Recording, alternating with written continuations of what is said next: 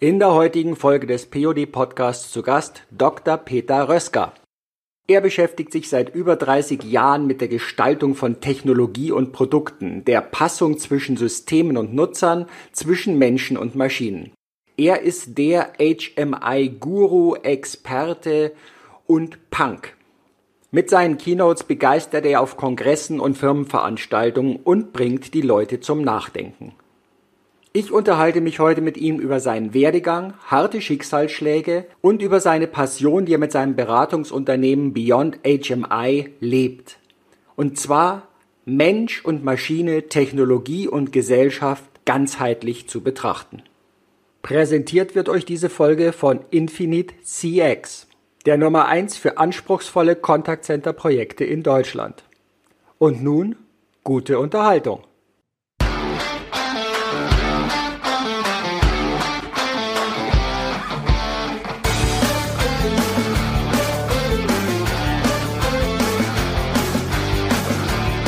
Hallo und herzlich willkommen zu deinem POD Podcast.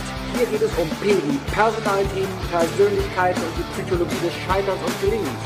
Es geht um O wie Organisationsthemen, Originale und Originelles. Und es geht um D wie Digitalisierung, Disruptives und Demografie. Medienpartner dieses Podcasts ist das Fachmagazin Teletalk, Kundendialog für Profis. Begleitend zum CCV Quality Award unterstützt der CCV Deutschland e.V., der Branchenverband der Call- und Contact Center Wirtschaft, diese Podcast-Folge. Mehr dazu unter www.quality-award.de. Mein Name ist Manfred Stockmann und ich freue mich, dass du heute dabei bist. Herzlich willkommen zu einer neuen Folge des POD Podcasts und heute mit Dr. Petka Röska, für seine Freunde Dr. Peter, wie er so schön sagt. Hallo, Dr. Peter. Ja, hallo, Manfred. Äh, schön, dass ich hier bei dir Gast sein darf. Ähm, freue mich auf die nächste Stunde, die wir miteinander verbringen. Und ähm, ja, schönen Dank für die Einladung. Ja, ganz klarer Fall. Warum wollte ich dich hier in dem Podcast haben? Denn er geht ja über Persönlichkeiten, er geht über Menschen, wo es nicht nur um das Fachliche geht, sondern die gesamte Persönlichkeit, die wirkt. Und als wir uns kennengelernt haben im August 2020, weil der Podcast wird 2021 ausgestrahlt, da standest du da und irgendwo war da eine Aura, da war eine Ausstrahlung und auch die weiteren Gespräche, die wir gehabt hatten, dann, die waren einfach so faszinierend, dass ich gesagt habe, da möchte ich doch auch meinen Teilnehmern etwas von zukommen lassen. Du hast eine riesenlange, schöne Lebensgeschichte auch schon hinter dir mit vielen Ups und Downs. Resilienz spielt für mich da eine Riesenrolle, wahrscheinlich für dich auch. Willst du uns mal so ein paar Stationen deines bewegten Lebens darstellen?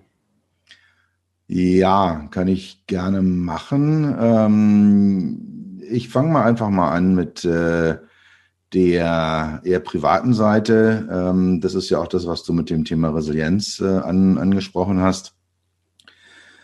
Äh, ich bin geboren in Berlin. Man hört es immer noch, wenn ich rede. Du, you get the guy out of Berlin, but you never get Berlin out of the guy. Ähm, hab, äh, bin in einem, einem äh, ja, ich würde mal sagen, sehr mittleren Haushalt, also Mitte zwischen oben und unten, Mitte zwischen rechts und links, Mitte zwischen eigentlich allem. Äh, bin ich groß geworden, selbstverständlich Abitur, ähm, habe dann äh, studiert auch. Ähm, und äh, da komme ich dann nachher noch äh, vielleicht drauf, wenn wir über eher die, die beruflichen Themen reden. Ich habe ähm, das Leben immer als äh, etwas äh, begriffen oder auch beigebracht bekommen, vorgelebt bekommen, was man in der Hand hat. Ähm, etwas, äh, ja, man, man kann tun, man kann Dinge tun, man kann Dinge kontrollieren. Ähm, es passieren natürlich auch Sachen, die nicht kontrollierbar sind. Aber am Ende sind wir äh, dafür verantwortlich, dass, dass wir unser Leben führen auch mal so mit dem Anspruch, ähm, mal ein ähm, ja, Teil der, der bürgerlichen Gesellschaft zu werden, Steuern zu zahlen, Ehrenämter auszuführen, ähm, auszufüllen, Kinder zu haben, Kinder großzuziehen. Ähm, also das ist so das ist Mindset, mit dem ich, mit dem ich groß geworden bin. Und äh, habe dann auch mal in meinem Leben gelebt, äh, sehr intensiv, auch als Jugendlicher, als, als junger Erwachsener, so bis ähm, ja, Ende 20, ähm, sehr, sehr freiheitlich und, und, und sehr, sehr flexibel und habe dann ähm, an einem sehr, sehr schicksalhaften Abend, äh, in einem äh, Oktoberabend auf einer, einer griechischen Insel, auf Kreta, ähm, eine, eine Frau kennengelernt. Und äh, die stammt aus dem Schwabeländle. Für mich als Berliner damals irgendwie, naja, also nicht ernst zu nehmen, weit weg. Und äh, ja, ähm, wir haben dann ein paar Jahre Fernbeziehungen geführt, äh, was, was sehr, sehr schön war. Ähm, wir haben äh, nach drei Jahren dann entschieden, dass wir in Berlin zusammenziehen werden. Äh, wir haben dann auch entschieden, dass äh, wir gemeinsam ein, ein Kind adoptieren werden. Ähm, haben dann, sind dann auch durch diesen gesamten Prozess drei Jahre lang durch. Äh, wer das mal, ja, sich da informiert hat oder vielleicht auch selber erlebt hat, der weiß, es ist ein, ein langer Weg, es ist ein intensiver Weg, es ist ein äh, aufwendiger und teilweise auch sehr, sehr schmerzhafter Weg, bis man dann so nach drei Jahren das offizielle Elterndiplom erhält. Ähm, war sicher auch ein Weg, der mich ein Stück weit geprägt hat, äh, weil man stellt sich dann ja auch sehr intensiv äh, wirklich äh, tiefgreifende Fragen. Also warum will ich eigentlich Kinder haben? Äh, welche Rolle spielen die? Ist es jetzt äh, ja, ein egoistisches Thema? Will ich mich da selber spiegeln? Ähm, will ich jetzt meine Gedanken, meine Gene, was auch immer weitergeben an eine weitere Generation? Oder ist es dann vielleicht auch eher die Idee, einem Menschen, der eigentlich chancenlos ist, äh, einen, einen Weg und ein Leben zu ebnen, was für uns am Ende nachher die Motivation war. Aber das, das formt einen, da geht man dann durch und da muss man dann entsprechend äh, ähm, ja, hart sein, manchmal auch, ähm, auch gegen die Umstände und, und Dinge tun, die einem nicht, nicht äh, wirklich schmecken. Und am Ende hat man dann halt eben dieses Diplom in der Hand. Da heißt es dann, jawohl, du darfst Vater sein, du darfst Mutter sein. Und dann äh, haben wir unser Kind äh, abgeholt in, in Thailand, äh, in einem, einem Kinderheim im Norden von Thailand. Und ähm, ja, er war halt, äh, er war knapp drei zu dem Zeitpunkt, äh, völlig chaotisch drauf äh, natürlich und und äh, ja, aber war eine sehr sehr spannende Zeit. Äh, es war für mich äh, damals Liebe auf den ersten Blick. Äh, wir sind da in diesem Kinderheim, ist auf mich zugekommen, hat sich sofort vertrauensvoll auf meinen Arm begeben, hat sich in mich reingekuschelt und ähm, das war klar von, von, der, von, von ersten zehn Sekunden an, das ist es. Ja, das, das ist, äh, das steht. Ähm, also für ihn war so, vermute ich mal, der Ausdruck, hey, der ist groß, der ist breit, äh, der, der kann ich beschützen, äh, bei dem gibt's bestimmt gut was zu essen, so wie der aussieht, den will ich haben. Der, der, der ist meiner. Und ähm, ja, wir sind dann nach Hause äh, und äh, haben dann halt eben das, das Familienleben gelebt. Äh, ich äh, hatte damals einen, einen Job bei einem, bei einem Autohersteller in Berlin, in der Außenstelle in Berlin. Und ähm, ja, war halt am Anfang so, wie wir uns das vorgestellt haben. Meine Frau ist dann relativ schnell an Krebs erkrankt, und ähm, ist dann ja, so anderthalb Jahre nach der Adoption, nachdem wir das Kind geholt hatten, gestorben. Und dann stand ich da. Wir waren in der Zwischenzeit umgezogen von Berlin ins Schwabenland. Ich hatte da zum Glück äh, direkt bei meinen Schwiegereltern um die Ecke einen, einen äh, ja, super tollen Job äh, gefunden, der auch rückblickend äh, perfekt war und auch ein perfekter Sprungbrett für meine darauf folgende Karriere war. Ähm, es war am Anfang halt eben extrem schwierig, als alleinerziehender Vater mit einem frischen 50-Stunden-Job bei einem Startup-Unternehmen ähm, da irgendwie sein, sein, sein Leben auf die Reihe zu kriegen und auch diesen, diesen Verlust zu erleben, äh, einen Menschen, den man, für den man sich entschieden hatte, mit dem man gesagt hat, ja, ich, ich mache das jetzt, ich, ich werde jetzt mein, mein Leben leben mit diesen Menschen und der ist der Richtige für mich. Ansonsten hätten wir auch diese ganze Prozedur nicht äh, äh, durch, durch, durchgehalten, nicht durchstehen können. Und ähm, ja, dann stand ich alleine da und ähm, war dann eine Zeit lang alleinerziehender Vater und habe dann im äh, Fitnessstudio eine super, super tolle Frau kennengelernt. Ähm, wir haben dann auch äh, äh nach, nach drei Jahren geheiratet. Äh, sie hatte ihren Sohn dabei, ich hatte meinen was äh, ja für uns dann halt eben das Bilden einer, einer ganz normalen Familie war. Wir haben die Kinder über Kreuz adoptiert, also sie meinen Sohn, ich ihren Sohn. Und ähm, ja, wir haben dann, äh, es waren insgesamt 13 Jahre, ein, ein äh, äh, perfektes Leben geführt, äh, in, unglaublicher Leichtigkeit, äh, mit hoher Mobilität. Wir haben uns dann gemeinsam eine Wohnung auf Mallorca zugelegt sind dann sehr oft dort gewesen. Ähm, wir haben ähm, ja Motorräder uns angeschafft, sind zusammen auch mit den Kindern dann Motorradfahren gewesen.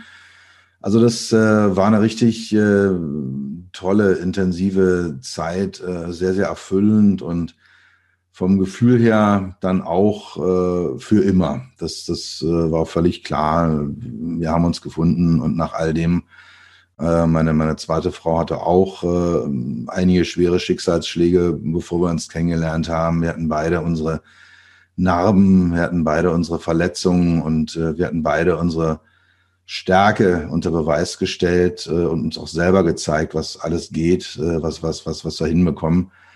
Von daher war das ja einfach eine, eine super, super schöne, super tolle äh, Zeit. Und ähm, um Long Story Short äh, zu machen, äh, ich war dann mit 48 das äh, zweite Mal verwitwet, weil auch meine zweite Frau ähm, sehr, sehr schnell an Krebs gestorben ist.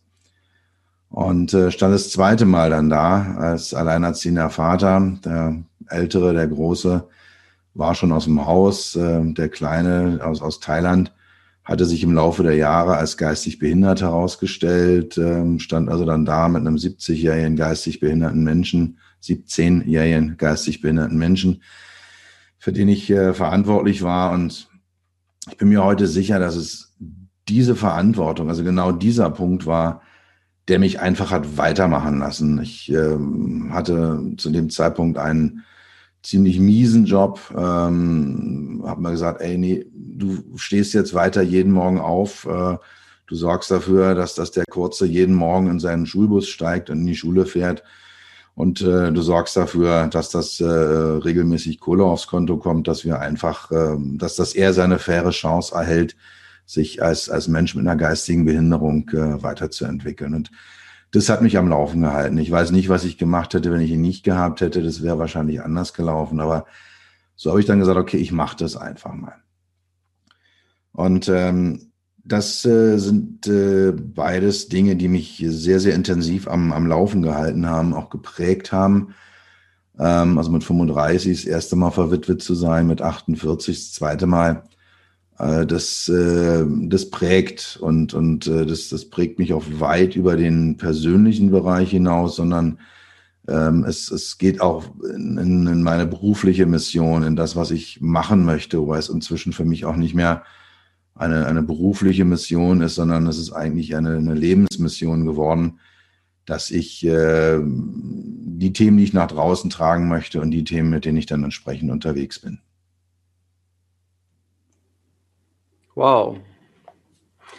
Aber das ist doch das, was wir häufig, mein Eindruck im Berufsleben, in dem Zusammenleben oftmals ausblenden, dass der berufliche Teil, diese fachlichen Kompetenzen und diese Leistung, nach denen wir ja scheinbar außen immer bewertet werden, ja nur ein ganz kleiner Bruchteil ist, der auf einem ganz anderen Fundament fußt, auf diesen Erfahrungen, von denen du jetzt ja wirklich so tief auch berichtet hast, das den Menschen ausmacht.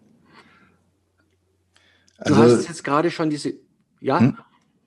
Also es ist ja immer, immer diese Dualität. Ne? Also man, man ist ein privater Mensch, man hat bestimmte Dinge, äh, die in seinem Leben sind und dann gibt es die professionelle Welt. Und äh, wir tendieren ja immer dazu, da eine, gewisse Mauer hochzuziehen. Also man arbeitet ja manchmal mit, mit Leuten fünf, sechs, acht, zehn Jahre zusammen und weiß vielleicht, ja gut, verheiratet, drei Kinder, äh, und, und, und, und fährt gerne Motorrad oder was auch immer. Ja, man, man hat so ein paar Eckdaten, aber wirklich reingucken tut man ja einen Arbeitskollegen nicht. Das ist richtig. Also das ist mir auch schon häufig so gegangen. Jetzt auch gerade in diesen ganzen Transformationsprozessen oder erstaunlicherweise, in dem jetzt dieses distanzierte Zusammenarbeiten auftauchte, kamen auf einmal, wenn man diese Räume geöffnet hat, auf einmal viel mehr dieser privaten Themen zustande, dadurch, dass man ja auf einmal Einblick in Wohnzimmer, in Lebensräume bekommen hat. Und auf einmal hat man über Menschen Dinge erfahren, die man in den letzten fünf, sechs, sieben Jahren, auch wie du sagtest, überhaupt noch nicht mitbekommen hat. Ja, ja, also es ist halt, äh, also ich, ich finde es immer witzig, äh, bei, bei so Menschen dann einfach mal reinzugucken, hey, wie sieht's denn da eigentlich aus? Äh, und es ist natürlich, jetzt hat immer so ein bisschen was, oder wird gerne mal als, als unprofessionell gewertet, wenn man dann da irgendwie so ein, so ein Trimgerät im Hintergrund sieht bei so einer Videokonferenz oder wenn da Kinder durchs Bild turnen. Ich finde es immer ganz witzig und ganz in Ordnung, weil wir ja eben insgesamt holistisch auch Menschen sind. Also wir tragen ja alle unsere, Entschuldigung, unsere Geschichte mit uns herum und sind dann halt eben äh, komplette Menschen. Und, und im Arbeitsleben zeigen wir halt eben nur eine kleine Facette davon. Aus meiner Sicht eine sehr, sehr wichtige, eine sehr, sehr entscheidende, weil wir verbringen ja mit unseren Arbeitskollegen häufig mehr Wachzeit als mit unseren äh, Ehepartnern oder Lebenspartnern. Ähm, von daher, ja, ist es eine wichtige Facette, äh, was man, was man beruflich macht. Und wenn man dann das große Glück hat, dass man seine Passion, dass man seine Mission leben kann äh, und damit dann halt eben seinen Lebensunterhalt bestreiten kann, dann verschwimmt das Ganze eben auch im Laufe der Zeit zunehmend. Ja, wobei wir ja sagen müssen, letztendlich ist es ja erst mit der Industrialisierung so weit gekommen, dass wir das Private vom Beruflichen getrennt haben. Wenn wir unseren Werdegang in der Menschheit sehen, dann war ja früher Arbeiten, Leben, Handwerk, also gerade aus dem Handwerklichen, aus dem Bäuerlichen, im Landwirtschaftlichen. Ich kenne es heute auch noch von den Familien, mit denen wir in Tirol eben seit vielen Jahren zusammen sind, da ist alles, das geht Hand in Hand, das ist nicht getrennt. Also wir haben das ja jetzt künstlich erstmal getrennt, ne? Ja, es ist, es ist ja keine, also ich würde, würde da mal weiter zurückgehen in, in der Menschheitsgeschichte. Vor 10.000 Jahren, 20.000 Jahren ähm, haben wir halt in unseren Hütten oder auch noch Höhlen zusammengesessen in, in, in kleinen Gruppen und ähm, haben dann dort äh, ja gemeinsam gejagt, gesammelt. Ähm, also da war dann äh, auch der die visuelle Distanz und, und die räumliche Distanz ja überhaupt nicht da, wie wir die ja heute erleben. Wir, wir sitzen in unseren Kisten und unseren Kästen. Also wir wachen ja morgens in einer Kiste auf, was unsere Wohnung ist. Und dann setzen wir uns in eine andere Kiste, das ist dann unser Auto oder der, der Bus. Und äh, dann fahren wir halt eben äh, in, in unser Büro und gehen in die nächste Kiste rein. Ähm, da sind wir ja halt eben äh, immer in, in ähm, soll ich sagen, kistenförmigen Umgebungen, in, in abgeschlossenen, hermetisch abgeriegelten, teilweise hermetisch abgeriegelten Umgebungen, in denen wir uns aufhalten. Und das führt dann eben genau dazu, dass dann halt eben auch Distanzen kommen. Und ob die jetzt prinzipiell gut oder schlecht sind, ist mal ein ganz anderes Thema. Aber dass das Phänomen ist aus meiner Sicht offensichtlich arbeiten wir, ist ja auch so dein Thema Mensch, Maschine, Schnittstelle. Hier sind wir in Mensch-Außenwelt, Schnittstellen. Äh, so ein Thema, das uns teilweise von unserer Natur etwas entfernt hat künstlich oder ist das eine Bewertung?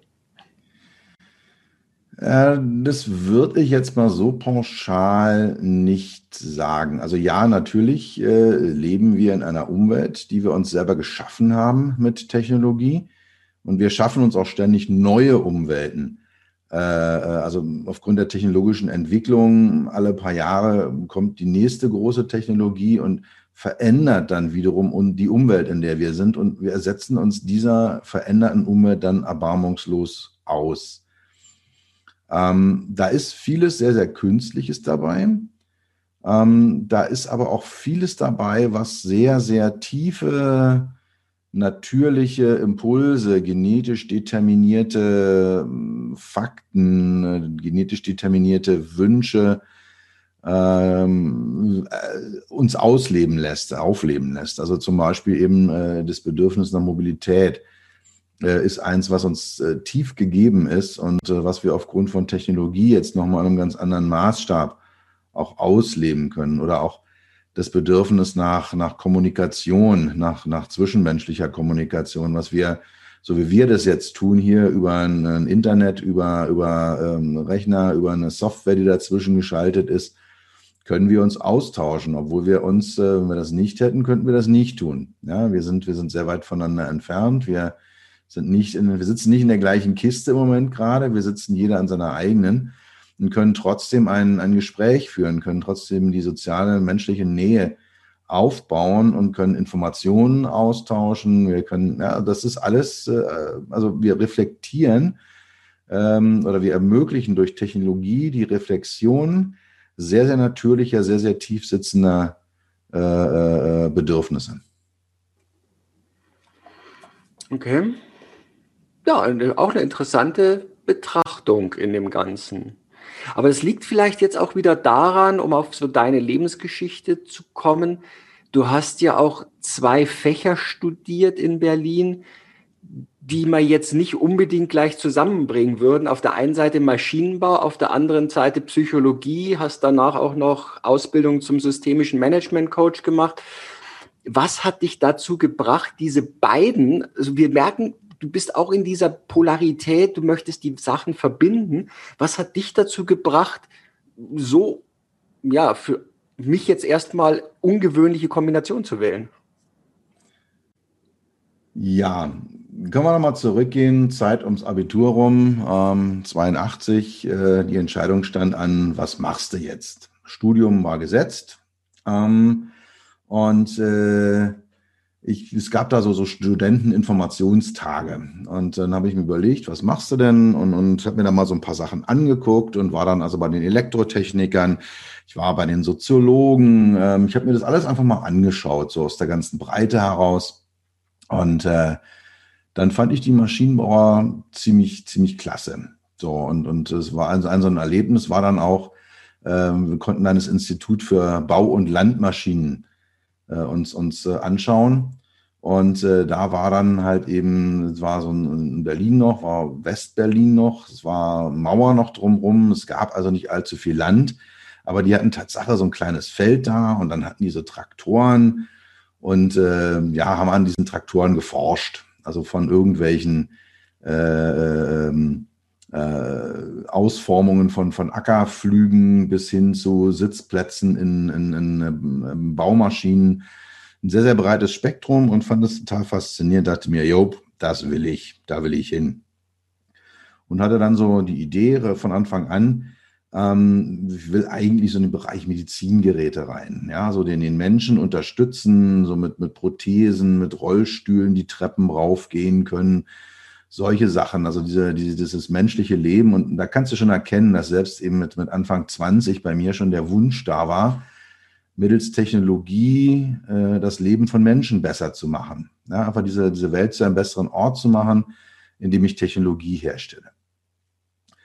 Und ähm, ich habe dann mein Grundstudium äh, mit, mit großen ja, Mühen hinter mich gebracht. Also da muss man dann so prickelnde Sachen machen wie Mathe 1, 2, 3 wie Mechanik 1, 2, 3, wie Werkstofftechnik 1, 2, Konstruktionslehre und so weiter und so fort. Ähm, habe mich da durchgewirkt, war auch mehrfach davor, kurz davor aufzugeben, ähm, habe aber einfach aus Mangelalternativen schlicht weitergemacht. Und bin dann ins Hauptstudium rein nach dem Vordiplom und ähm, habe dort den Bereich Arbeitswissenschaft für mich entdeckt. Und das war so der Punkt, wo ich sage, okay, Jetzt weiß ich, warum ich das alles gemacht habe. Ich, äh, bei Arbeitswissenschaft geht es um den Menschen in der Arbeitswelt, um den Menschen im Verhältnis zur Arbeit, zu Prozessen und eben auch zu Maschinen. Und da geht es teilweise um so ganz klassisch ergonomische Themen. Ja, wo muss so ein Hebel angebracht werden? Ähm, wie weit darf ein Display entfernt sein? Wie viel kann er heben und so weiter und so fort? Also solche Themen und dann bis hin äh, in den Bereich, wo es dann eher kognitiv, wo es eher mental wird, äh, wo man dann sagt, okay, ähm, wie viel Informationen kann denn so ein Mensch eigentlich aufnehmen in so einem Arbeitsprozess? Wie viel äh, Handlungen kann er vollführen? Wie viele Entscheidungen kann er denn eigentlich fällen? Ähm, und, und wie kann ich Menschen dahin bringen? Also wenn man sich zum Beispiel, ist immer so ein Extrembeispiel, so ein, so ein Piloten in so einem Kampfjet anschaut, die müssen irre schnell, irre viel Entscheidungen fällen. Die müssen wahnsinnig viel Informationen auf den verschiedenen Kanälen aufnehmen. Und da ist immer dann die Frage, wie kann ich so einen Arbeitsplatz, wie kann ich so eine Umgebung gestalten, damit der Mensch in der Lage ist, äh, ja, vernünftig zu agieren, richtige Entscheidungen zu fällen und, und, und richtige, die richtigen Dinge zu tun. Und dann war mir klar, ich hatte dann äh, meinen mein, äh, P-Schein für Berlin äh, gemacht, also meinen Taxischein. Äh, ich konnte dann immer, mal Freitag, Samstag, Nacht äh, auf der Taxe gesessen, konnte damit äh, vernünftig Geld verdienen und mir war klar, okay, du kannst noch eine Weile weiter studieren ähm, und habe mich dann für Psychologie beworben, weil ich eben die andere Seite der Mensch-Maschine-Schnittstelle kennenlernen wollte. Also ich auf der einen Seite zu sagen, okay, ich will die Technik verstehen, ich will verstehen, was auf der technologischen Seite möglich ist. Und auf der anderen Seite will ich ein tiefes Verständnis davon erreichen, was macht denn der Mensch? Was sind denn die, die, ähm, die Bottlenecks, die, die, die Probleme auf der, auf der Menschseite? Was sind denn auch die, äh, die, die Dinge, die ein Mensch richtig gut kann? Ja, also wenn wir heute über ein Thema wie künstliche Intelligenz reden, dann bleibt es immer künstliche Intelligenz. Was macht denn natürliche Intelligenz aus? Was ist denn eigentlich so, was sind denn so die, die USPs, ja, also die, die einzigartigen Features, die so ein menschliches Hirn, die so ein menschlicher Verstand, die auch eine menschliche Seele hat, im Umgang mit einer hochtechnisierten Umwelt?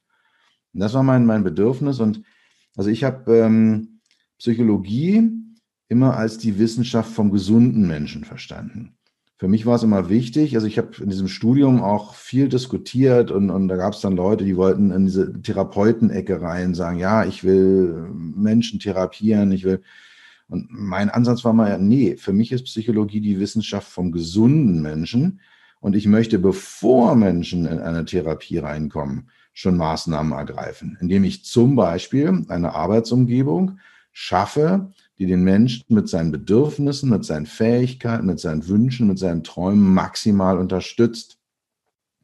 Und genauso habe ich im Umkehrschluss auch immer die Ingenieurswissenschaften nicht als die Wissenschaften vom Möglichen verstanden, sondern als die Wissenschaften vom Nützlichen. Also wie kann ich mit Technologie einen maximalen Nutzen erschaffen äh, und nicht einfach nur alles, was möglich ist, nur weil es möglich ist, einfach mal so eben umsetzen.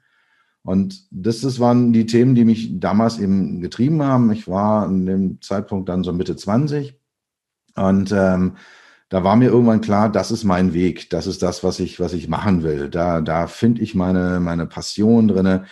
Ähm, das, das, das will ich so tun. Und äh, ich bin dann, habe dann äh, an, am Institut für Arbeitswissenschaft äh, eine Promotionsstelle bekommen.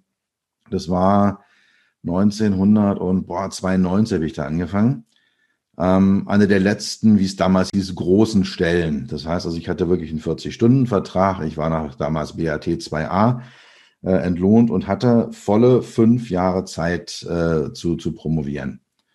Und ähm, habe mich da sehr, sehr intensiv in dieses Thema reingearbeitet, äh, habe dann über meinen Doktorvater Verbindungen zum äh, Autohersteller mit dem Stern auf der Haube bekommen. Die hatten eine Forschungsabteilung in Berlin, zu der hatte er beste Verbindungen.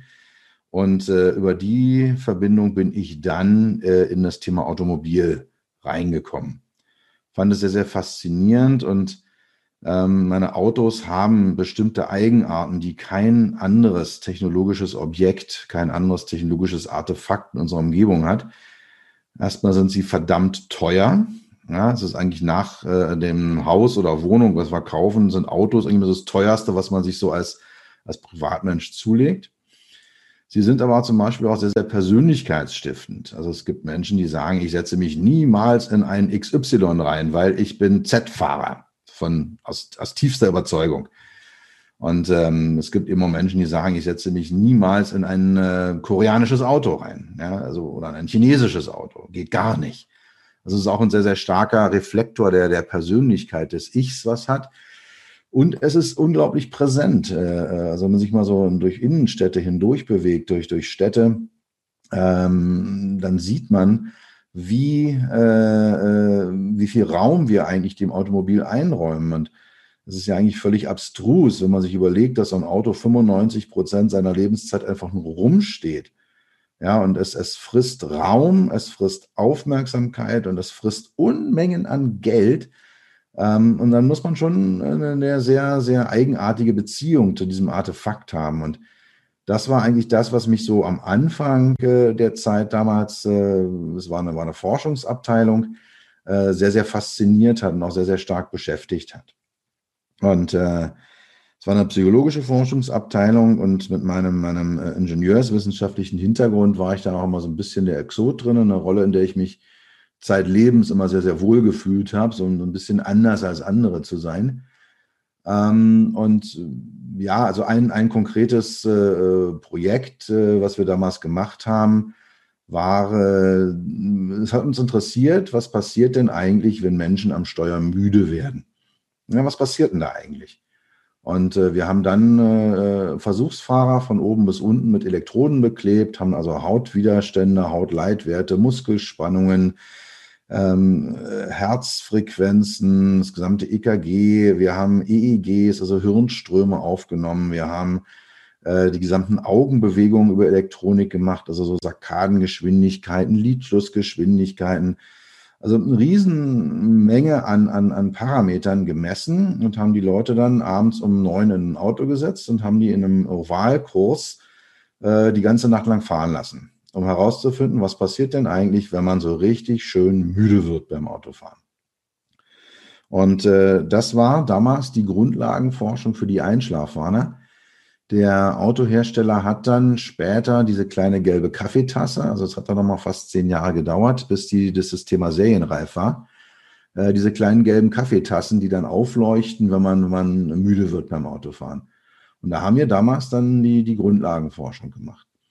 Und das war dann für mich auch nochmal so ein Punkt, festzustellen, was ich hier tue, das kann Menschenleben retten. Das, das hat wirklich eine Relevanz. Also es ist nicht nur schön und, und, und macht Spaß, und, sondern es hat einen ernsthaften Hintergrund. Und, und ich kann wirklich das, das äh, Leben von Menschen nicht nur beeinflussen, sondern auch retten, wenn ich diese Themen dann, dann äh, treibe. Ja, und nun machen wir eine kurze Unterbrechung und kommen zum Werbepartner dieser Folge, der auch Sponsor der Kategorie IT-Innovation des CCV Quality Award ist. Infinite CX steht für relevante Lösungen für nahtlos guten Omnikanal-Service. Einfach machen. Mit mehr als 30 Jahren Erfahrung ist die Infinite CX die Nummer 1 für komplexe Contact Center Projekte in Deutschland. Von der Beratung über die Systemintegration bis zum Betrieb und Support. Infinite CX führt Kunden von der Vision zum Ergebnis. Weitere Informationen erhaltet ihr unter www.infinite.cx. Den Link findet ihr natürlich auch in den Show Notes. Und nun weiter zum Gespräch. Gut, nach der Zeit, äh, das war zeitlich äh, befristet, äh, bin ich dann ins, ins Schwabenland runter ähm, zu einem kleinen Software-Startup. Die haben damals die Software geschrieben für die ersten großen Navigationssysteme äh, bei, bei BMW und bei Audi. Ähm, und zwar die sogenannte HMI-Software. HMI ist ein Begriff, der für mich ja wie die Luft zum Atmen ist, völlig selbstverständlich. Human-Machine Interfaces, also die Mensch-Maschine-Schnittstelle. Also genau die Schnittstelle, an der der Mensch in Kontakt tritt mit Technologie.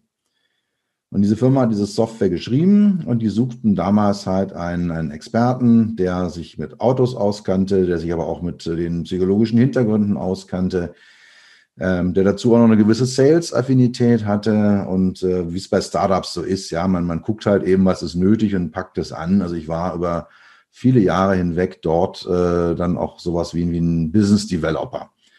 Ja, bin also mit meinem Chef damals, mit dem, mit dem Firmeninhaber, bin ich heute noch in engem Kontakt. Der sagt, oh mal Mensch, äh, geile Zeit damals, du bist los, hast die Vorträge gehalten, Du hast Keynotes auf Konferenzen gehalten, du hast uns die Sachen reingeholt und hast sie, hast im Prinzip die Interessenten so warm und weich geklopft, äh, dass meine Sales-Leute nur noch hin mussten und die Verträge abschließen.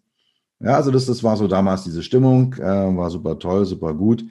Wir sind damals auch äh, um, um 2000, 2001 rum an die Börse, im, im ersten Internet-Hype, im ersten großen New Market-Hype. Wir waren Teil davon mit der Message, wir bringen das Internet ins Auto, sind wir nach draußen und äh, waren dann auch an der Börse und ich war zwischendurch auch mal mehrfacher Millionär. Ich hatte Stock Options, äh, ich hatte also nie Aktien, ich hatte immer nur die Optionen drauf und äh, ja, dann kam irgendwann mal so der erste Geschäftsbericht, äh, wie es damals so war. Dann ist die Aktie innerhalb von Minuten von 12 Euro auf 12 Cent gefallen. Damit waren meine Millionärsträume auch kaputt.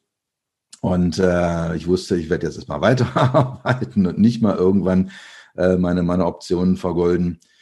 Und äh, dann äh, kam, äh, als wir ganz am Boden lagen, äh, als eigentlich nur noch die Reste übrig waren, äh, der Harman.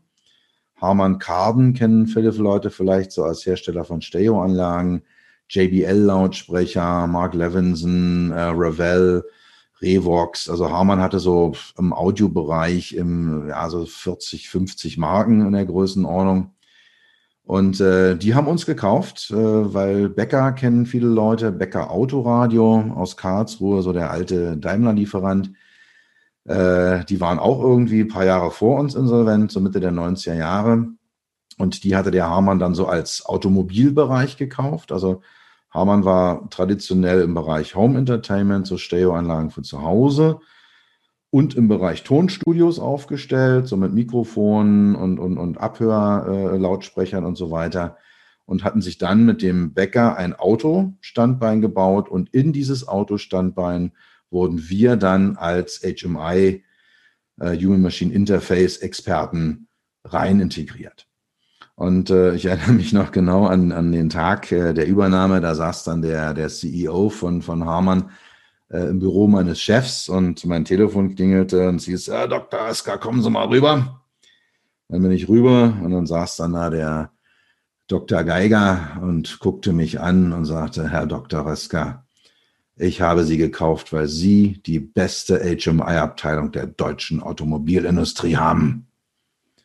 Und da gehst du natürlich mit breiten Schultern und hochgenommenen Armen raus und du weißt, das ist es, das machst es. Und ja, ich war dann insgesamt zwölf Jahre beim Hamann, habe da Karriere gemacht vom Entwicklungsingenieur über Projekt- und Teamleiter, äh, Manager, Senior Manager bis hin zum, zum Director. Waren super Jahre. Ich hätte mir dann auch vorstellen können, äh, da zu bleiben bis zur Rente. Ähm, ich habe äh, am Ende ein Team gehabt von 20 Leuten auf drei Kontinenten. Der größte Teil saß äh, bei uns hier im Schwabenland. Designer, Psychologen, technische Redakteure, Soziologen, Linguisten, Ingenieure, also so eine bunte Mischung. Und wir haben dann halt eben die HMI-Lösungen, die Screen-Lösungen für, für die Kunden von Harman gestaltet also wer so einen ja, zehn Jahre alten Porsche, Daimler, Hyundai, Chrysler, eine Harley Davidson aus der Zeit fährt, da ist eine große Chance. Toyota war ein großer Kunde, PSA, Peugeot, Citroën. Also wer Autos aus dieser Zeit hat und da ist so eine Navi drin im Bildschirm, da ist viel äh, äh, von, von, von meinem Team drin, von, von meinen Designern, von meinen Psychologen, äh, mit denen ich damals zusammen unterwegs war hatte dann eben auch ein Team in, in Japan, äh, ein paar Leute in, in äh, Südkorea äh, und auch in den USA, mit denen wir dann eben Chrysler und Harley Davidson äh, als, als Kunden betreut haben. War eine geile Zeit, aber irgendwann war die vorbei. Ähm, es gab dann im Top-Management Wechsel und da hieß es dann eben, ja, äh, wir fokussieren uns nur noch auf die Kernkompetenzen ähm, mir ist bis heute nicht klar, was, was damals als Kernkompetenz bezeichnet worden ist, war also eigentlich alles, was den Harman im Automobilbereich äh, damals, damals äh, ausgezeichnet hat, was anders war als bei anderen, ist radikal zugemacht worden, verkauft worden, abgebaut worden und, und, und. Und irgendwann musste ich dann auch anfangen, äh, bei mir Leute rauszusetzen. Ähm, es gab dann mal so die Direktive, wir müssen 10 Prozent Personal in Deutschland abbauen und da ich 20 Leute hatte, musste ich zwei raussetzen.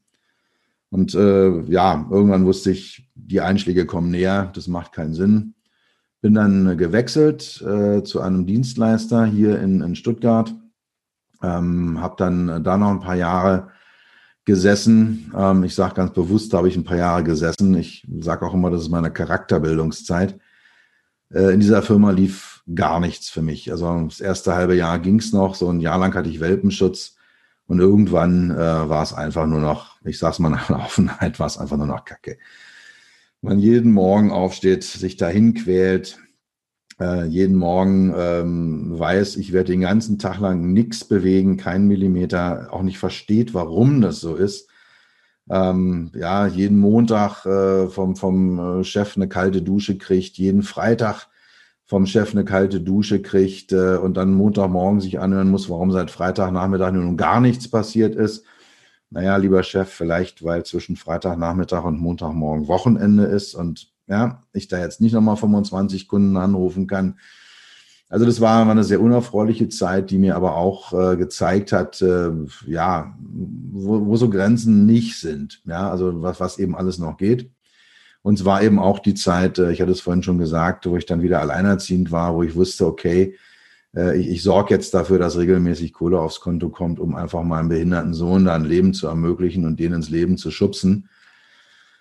Ja, und äh, als das alles passiert war, hatte ich dann mal ein äh, sehr ernstes Gespräch mit meinem Chef und äh, wir waren uns am Ende nach anderthalb, zwei Stunden nur darüber einig, dass wir uns nicht einig werden. Und äh, ich habe mir dann nochmal eine Stunde, anderthalb Zeit genommen und äh, habe dann gesagt, äh, habe eine E-Mail geschrieben, gesagt, äh, lieber Chef, äh, wir kommen nicht mehr zusammen, ich biete dir an, ich komme sofort rüber zu dir, ich, ich unterzeichne einen Auflösungsvertrag per sofort. Du siehst mich morgen früh nicht mehr wieder. Ähm, es ist einfach nicht mehr zu flicken, es ist nicht mehr zu kitten, da ist nichts mehr zu wollen. Ähm, es kam dann drei Tage später die E-Mail, ja, er würde das Angebot annehmen, er sieht es genauso. Und äh, wir haben dann, äh, ja, ich bin dann drei Wochen später raus aus der Firma und äh, hatte dann festgestellt, hey, äh, du hast ja im Hinterkopf eigentlich alles schon angerichtet. Und mein großer Traum damals war es oder ganz simpel, äh, ich wollte einfach mehr Zeit auf Mallorca verbringen. Ich hatte die Wohnung da unten und äh, dachte mir, ey, es muss doch irgendwie möglich sein. Und äh, habe dann so ganz diffus die Idee gehabt, boah, ja, irgendwie so selbstständig machen, und ähm, das, was ich kann, wo ich richtig gut bin, ich habe da auch einen Namen in der Industrie, das so flexibel zu verpacken und so aufzubauen, dass es eigentlich egal ist, wo ich sitze. Und ähm, ich bin dann zu der Zeit, äh, es passieren ja immer die Dinge, wie sie passieren sollen, über einen äh, Bekannten unten auch auf Mallorca, saßen wir abends beim Bier äh, und haben Sonnenuntergang geguckt und habe ich ihm das so erzählt und dann sagt er, du, äh, es gibt da in, in, Berlin in ein paar Wochen die DNX-Konferenz, die digitale Nomadenkonferenz. Das ist doch was für dich. Und dann habe ich mir das angeguckt, dachte mir, Job, das könnte passen.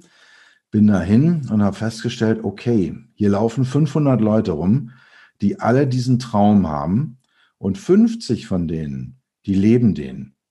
Ja, das sind Menschen, die sind irgendwo auf der Welt und, und werden dort für ihre Kunden aktiv als Selbstständige. Und da gab es so ein paar Freelancer, so ein paar Designer, so ein paar Blogger auf der einen Seite und auf der anderen Seite aber Leute, die wirklich äh, Millionen Dollar, Millionen Euro Businesses äh, von irgendwo aus äh, betrieben haben.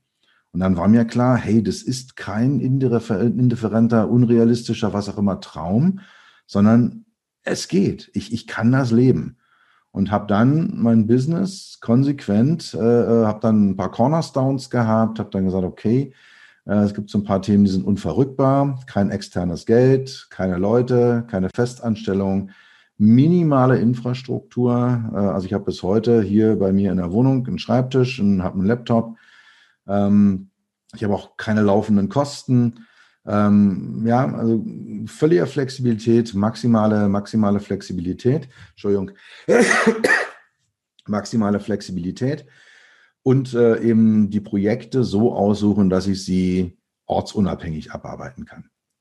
Und äh, das hat äh, super funktioniert, funktioniert bis heute super. Also den meisten meiner Klienten ist es völlig egal, wo ich sitze.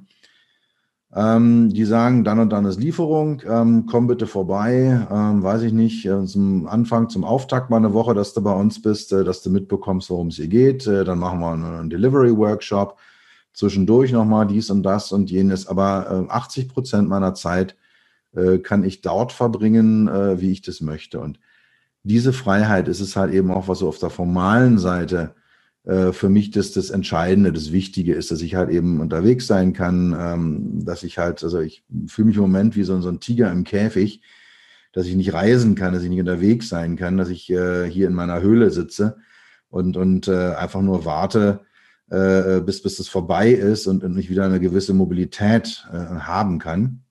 Ähm, und und äh, ja, das ist für mich ein ganz entscheidender Bestandteil dessen, dessen, was ich so tue. Jetzt jenseits der innerlichen Ebene eben diese, diese formale Ebene.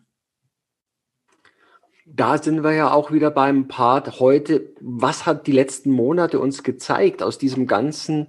Es waren so viele Umbrüche da. Du hast sie jetzt über so ein Leben. Manche haben bisher ein teilweise sehr behütetes oder langweiliges Leben, sagen wir mal, geführt und sind jetzt innerhalb von Monaten auf einmal durchgerüttelt worden. Ich würde ganz gerne noch mal auf eines deiner Themen, weil du hast ja jetzt auch seit einiger Zeit einen ganz coolen Podcast, der Mensch-Maschine-Podcast, der ja so auf allen möglichen Plattformen zu hören ist, wo du immer so in knapp 20 Minuten einen Themenbereich gut strukturiert durcharbeitest.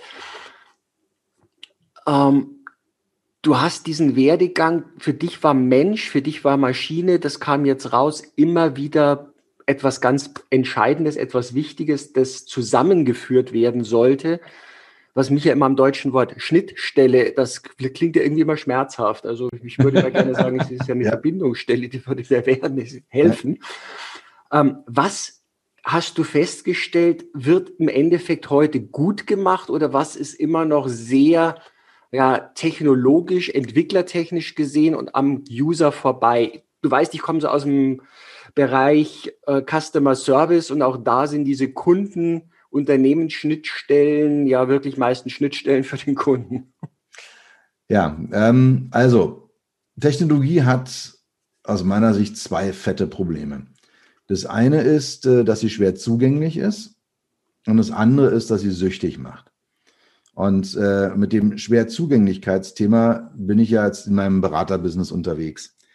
Und ähm, ein, ein ganz konkretes Beispiel. Ähm, ich habe äh, hier zu Hause Spotify, habe äh, ein, ein Android-Handy, was viele immer wundert, dass ich mich nicht in der Apple-Welt bewege als Mensch, so wie ich bin, aber ich habe eine Gründe, warum das nicht so ist. Also ich habe ein Android-Handy und ich habe hier so, so einen Verstärker stehen, ähm, der übers äh, WLAN ans Internet angebunden ist und äh, dann kann ich das Ganze entsprechend steuern. Und es geht schon damit los, dass diese Spotify-App einfach ich sage es mal ganz offen, blöd designt ist. Also sie hat ganz objektiv, es gibt so ein paar, jenseits von, von Geschmack, jenseits von Design, gibt es äh, sehr, sehr viele äh, Regeln, nach denen man also ein Interface, also vielleicht Interface besser als Schnittstelle, ne, tut nicht so weh, ähm, dass ein Interface, äh, äh nach denen ein Interface designt werden muss. Es geht also von Schriftgrößen über Kontraste, aber dann halt eben auch in dem Bereich von Strukturen, von Wordings, äh, von Aufbau, von Prozessen, die ich da abwickle. Und also die App selber verstößt schon mal gegen mindestens ein Dutzend dieser Regeln. Die macht sie dann schon mal unzugänglich und, und ja, sie ist einfach ein bisschen bäh und bulky. Und dann kommt es immer wieder dazu, ähm, dass das Ganze dann wieder anders ist, äh, wenn ich an dem Verstärker stehe. Das Ganze ist wieder anders, wenn ich am PC gucke. Und Theoretisch ist das alles super miteinander vernetzt und schmeißt alles hin und her und spielt da schönes Ping-Pong und in 90, 95 Prozent der Fälle funktioniert es auch ganz hervorragend. Und dann habe ich aber immer wieder Momente, in denen gar nichts geht. Ja, in denen entweder überhaupt kein Ton rauskommt oder in denen er völlig verzerrt ist oder in denen ich plötzlich das nicht mehr kontrollieren kann oder in dem mir auf der, auf der Handy-App ein Titel angezeigt wird und auf dem Display von der Stereoanlage ein anderer Titel und er spielt einen dritten und also solche Situationen, wo ich mir noch denke, Leute, das ist unschön. Ja, das, das ist einfach nicht so designt, dass es mir Spaß macht, dass es mir Freude macht, dass es mir einen echten Mehrwert gibt. Ich könnte jetzt über hunderte dieser Punkte reden, ja, in der Autoindustrie, wenn ich mir diese ganzen Navigationsgeräte da anschaue. Oder nehmen wir mal ein ganz konkretes Beispiel. Ähm, im Auto sehr beliebt äh, sind Touchscreens. Und es äh, ist egal, in welche Mietschüssel ich einsteige, da ist eigentlich immer ein Touchscreen drin. Und ein Touchscreen hat ähm, jetzt aus äh, Interface-Sicht, aus Schnittstellensicht eine ganze Reihe super Vorteile. Er ist sehr direkt manipulierbar. Also ich sehe da was, dann kann ich da drauf drücken und dann passiert da auch was. Ähm, er hat weiterhin den Vorteil, dass er sehr, sehr verbreitet ist, ähm, dass er sehr, äh, äh, ja, also wir haben mit den Handys, äh, eigentlich hat jeder inzwischen ein Handy äh, in, in, der Tasche und da sind überall Touchscreens drauf. Wir sind es also gewöhnt. Ähm, also es hat schon, schon eine ganze Reihe von, von, von echten Vorteilen.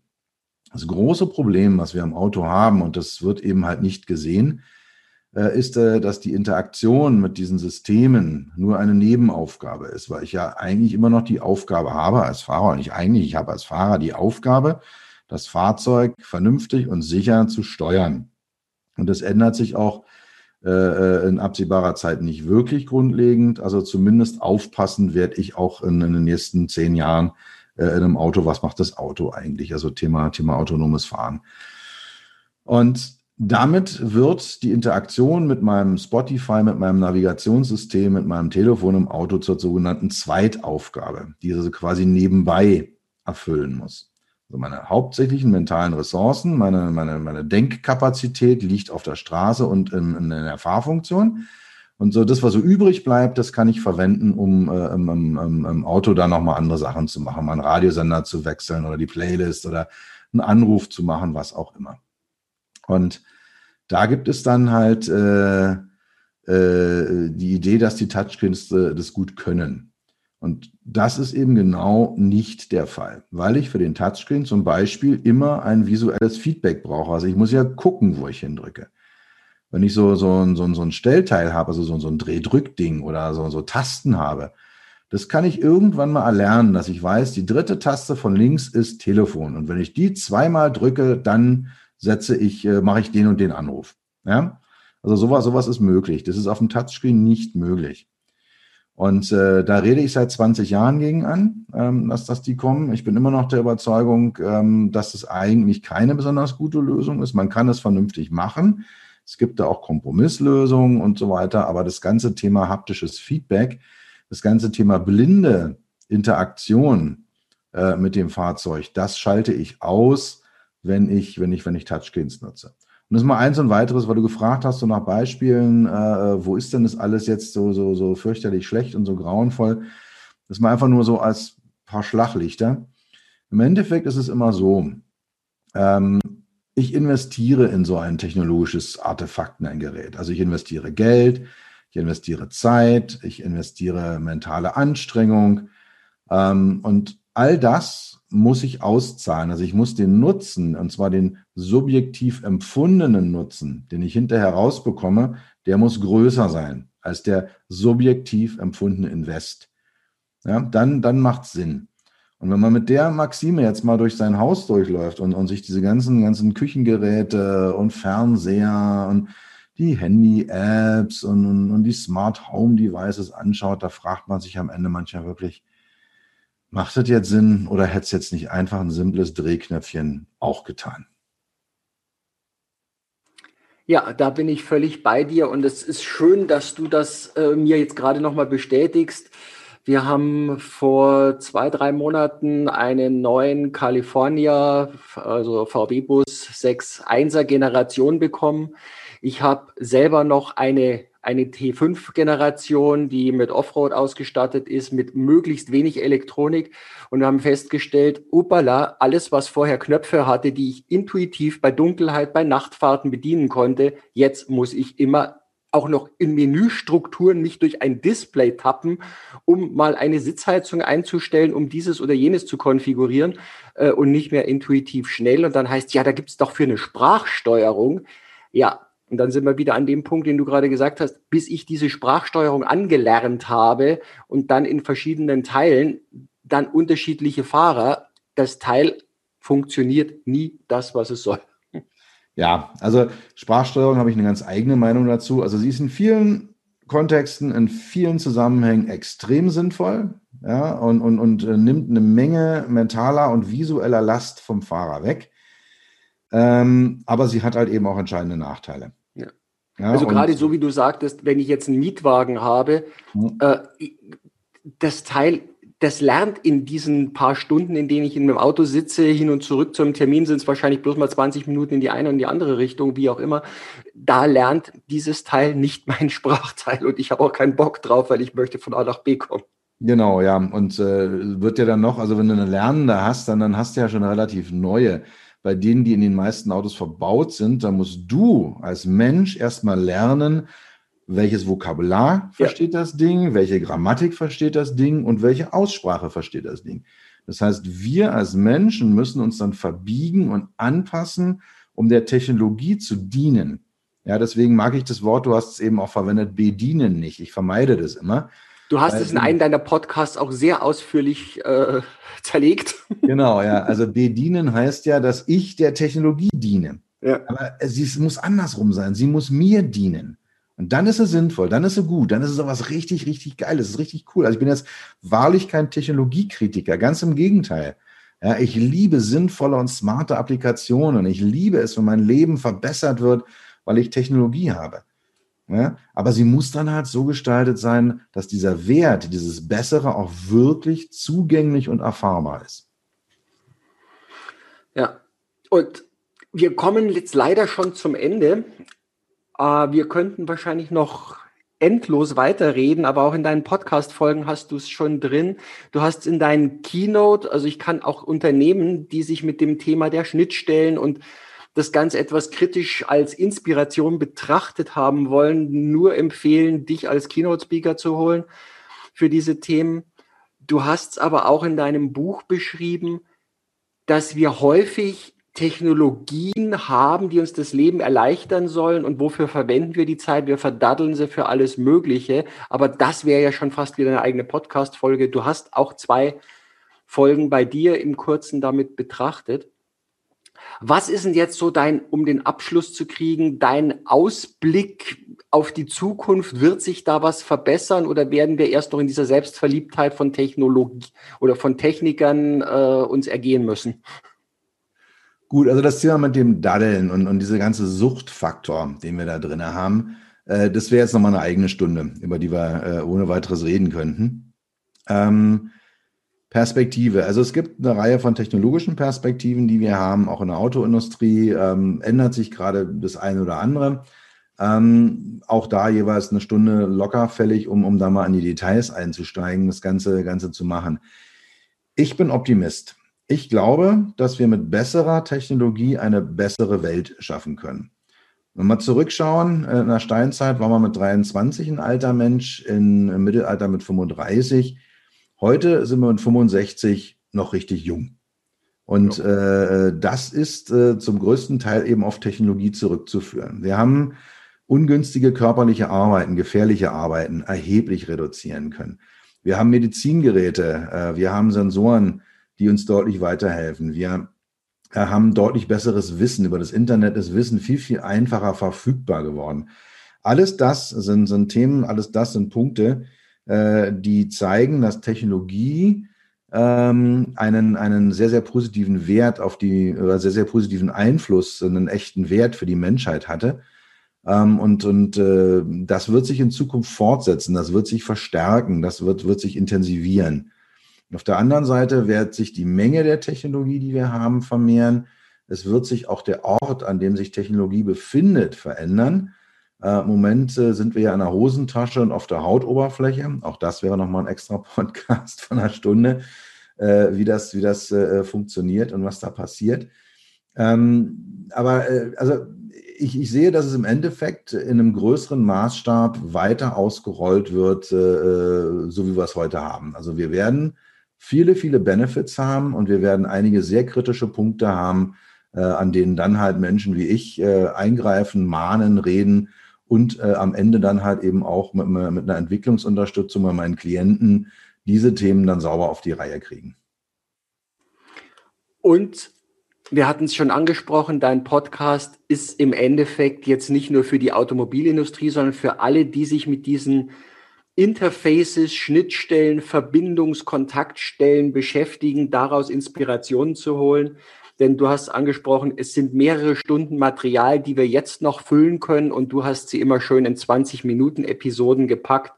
Sehr angenehm zu hören und eine absolute Empfehlung, weil man da unheimlich viel mit rausholen kann. Ja, Lieber Peter, ich ja. danke dir recht herzlich für deinen Einblick, für deine Zeit. Wir verlinken auf deine Webseiten, auf dein Buch, auf deinen Podcast und für alle, die sich mit dir auseinandersetzen wollen, du wirst wahrscheinlich demnächst auch mit einer der großen Keynotes, die du beim Greater Online Festival gehalten hast, in 2021 auch auf YouTube zu finden sein. Den wirst du auf der Website mit Sicherheit auch verlinken. Ja, vielen herzlichen Dank und ich freue mich, wenn wir uns irgendwann mal wieder persönlich und live sehen. Genau, freue ich mich auch drauf, Manfred. Ähm, herzlichen Dank, dass du mir den Raum gegeben hast. Herzlichen Dank an deine Hörer, dass sie mir ihre Zeit und ihre Ohren geschenkt haben. Und ich hoffe einfach mal, dass ich ein paar Trigger habe setzen können. Äh, und ja, der Mensch-Technik-Podcast, äh, überall Spotify, dieser, auf LinkedIn bin ich unterwegs oder bei meinen Webseiten. Herzlichen Dank. Vielen Dank euch fürs Zuhören. Präsentiert wurde diese Folge von Infinite CX unterstützt vom CCV Deutschland e.V. und als Medienpartner die Fachzeitschrift Teletalk, Kundendialog für Profis. Wenn es dir gefallen hat, dann abonniere diesen Podcast und gib ihm ein Like. Ich freue mich auf das nächste Mal, wenn auch du wieder mit dabei bist. Bis dann und hab eine gute Zeit. Dein Manfred Stockmann.